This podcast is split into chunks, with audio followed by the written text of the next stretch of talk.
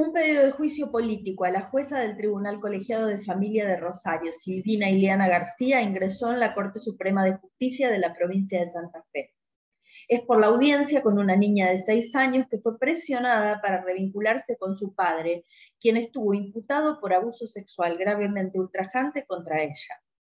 Durante 62 minutos, tanto la jueza como Silvina de Agostino, designada como abogada de la niña, y Horacio Ferreira, defensor general número 4, intentaron que la nena acepte volver a ver a su progenitor, aunque ella manifestaba que tenía miedo.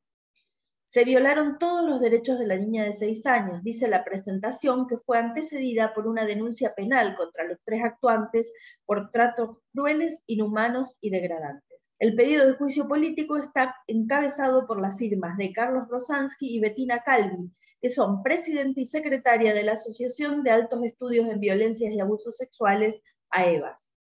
Avalan el pedido también Nora Schulman, directora ejecutiva del Comité de Seguimiento y Aplicación de la Convención Internacional sobre los Derechos del Niño, la historiadora Dora Barrancos y la presidenta de Red Viva, Sara Karina Barney, entre otras personalidades que trabajan en asistencia y prevención de abusos sexuales en las infancias.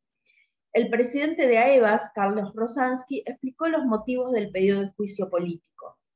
Y fundamentalmente por una, entre otras cosas, por una audiencia que ordenó donde citó a la niña sin la madre, con dos abogados junto con la jueza y sin ningún tipo de asistencia ni terapéutica ni de contención, lo cual en sí mismo es, inaceptable en, materia de entrevista de niños, porque lo transformaron en un interrogatorio.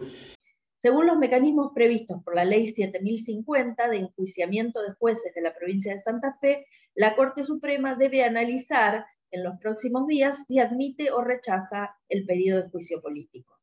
informó Sonia Tesa del área de géneros de Radio Nacional Rosario.